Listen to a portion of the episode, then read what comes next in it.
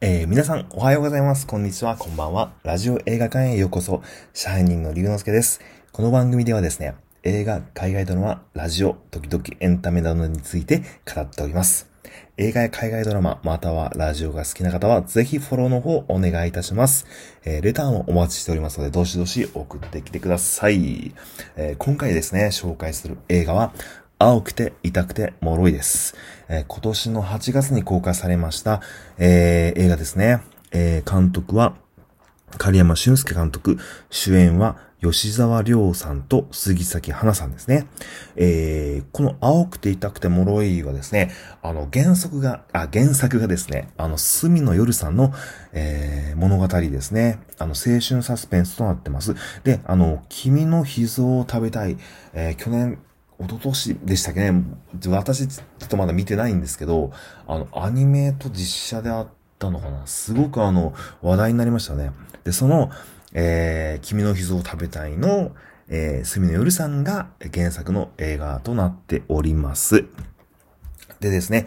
えー、このストーリーなんですけども、あのー、このですね、吉沢亮さん演じる楓と、えー、杉咲花さん演じる久野のですね、この二人のあの物語なんですね。で、えー、これはですね、え、あ、えー、そして、この、楓がですね、主人公の吉沢亮さん演じる楓は、すごいあの、陰キャキャラなんですよ。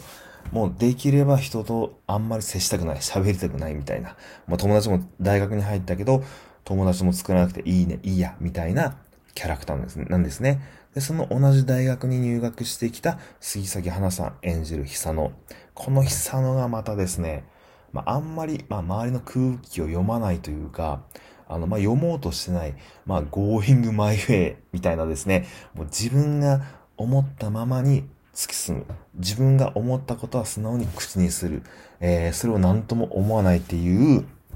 すごく天然だけど、もう超ポジティブな明るい女の子なんですね。で、あのー、この、えっとですね、楓と久野が、二人でまあ、なんかたまたまこう、授業とか学食で会っちゃうんですよね。で、その、まあ、楓も、吉沢亮さん演じる楓も、この久野の、なんかペースに巻き込まれていって、この久野はもう、なんか自分に合うサークルがないって言うんですよ。なんか自分はこの世の中を、世界を良くしたいっていう思いがあるのに、それに見合うサークルがない。なら、なら作っちゃおうということで、あの、この二人で、モアイっていうサークルを作るんですよ。で、このモアイは、なんかいろんな、まあ、ボランティアをしたりとか、困った人を助けたりとか、そういったこう、なんて言うんですか、ポジティブな、あの、いろんなですね、あのこう、なんかこう、サークル、そんなサークルなんですよね。えー、で、なんかこう、二人でこっそりひっそりやってる秘密結社みたいな、あのー、サークルにしていこうとしてですね、二人で頑張っていこうとしてたんです。けれども、というところなんですね。で、実は、数年後、あのー、まあ、この予告を見ていただいてもわかるんですけど、この主人公の女の子の久野がいなくなってしまうと。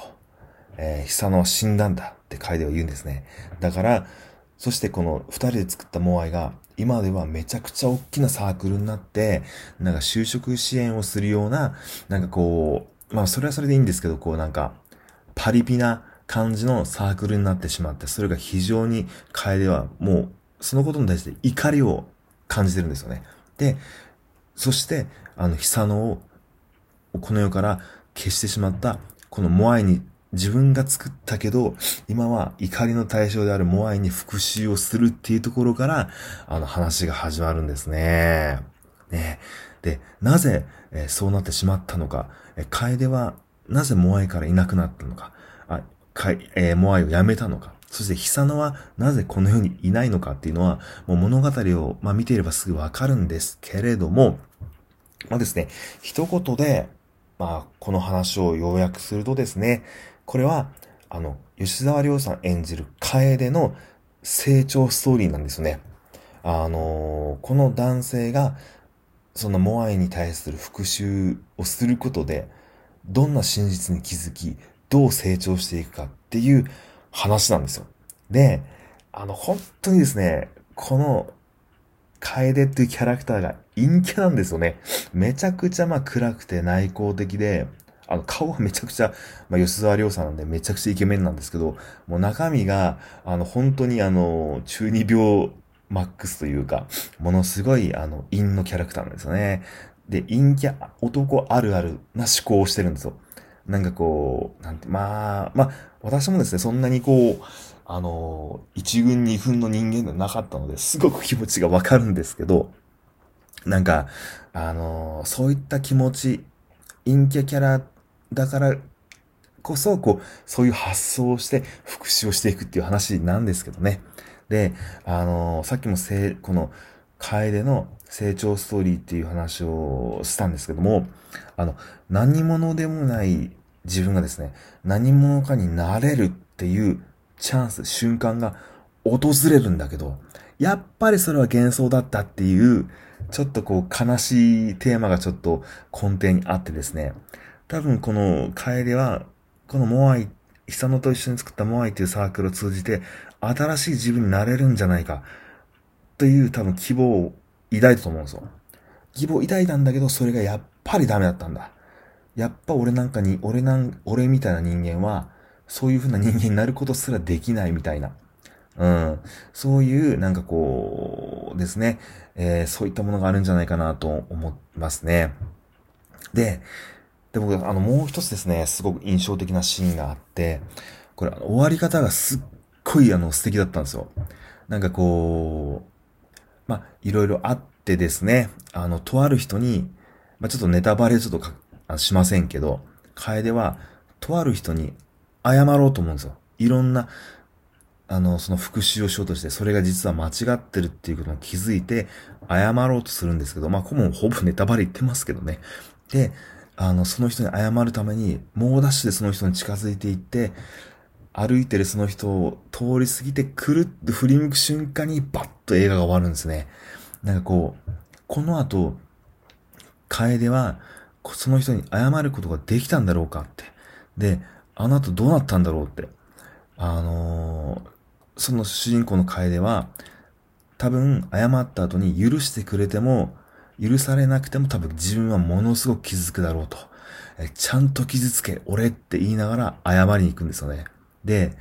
もう思うんですよね。あの、結果が丸でも罰でも、この楓はすごくあの成長できるんじゃないかなと。で、あのー、まあ、この大学に入ってですね、モアイっていうサークルを久野と作って、えー、何者でもない自分が何者にな、何者かになろうとしたと。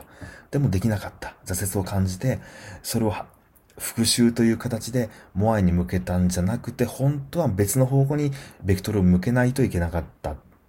で、でそこで、あの、この楓はどうですね、あの、今後、また続編もないし、あの、この後物語が続くわけでもないんですけど、あの陰キャの人、側の人間としてですね、同じ陰キャのこの楓が、あの、ほんと成長できればいいなって最後思いながら映画館を後にしました。私、龍之介です。はい。あの、この青くて痛くてもろい、多分、今、DVD とかレンタルはされてないと思いますね。あのまあ、皆さん、あの、気になる方は、YouTube で、あの、動画とか、まあ、予告編ですね。あの、見たりとか、本で小説買って読まれ、読んだりとか、あの、してもすごい楽しいんじゃないかなと思います。まあ、あの、近くですね、レンタルの情報なんか来たら、えー、見てみられてください。はい。それではですね、本日の上映はここまでとなっています。また次の配信でお会いしましょう。龍之介でした。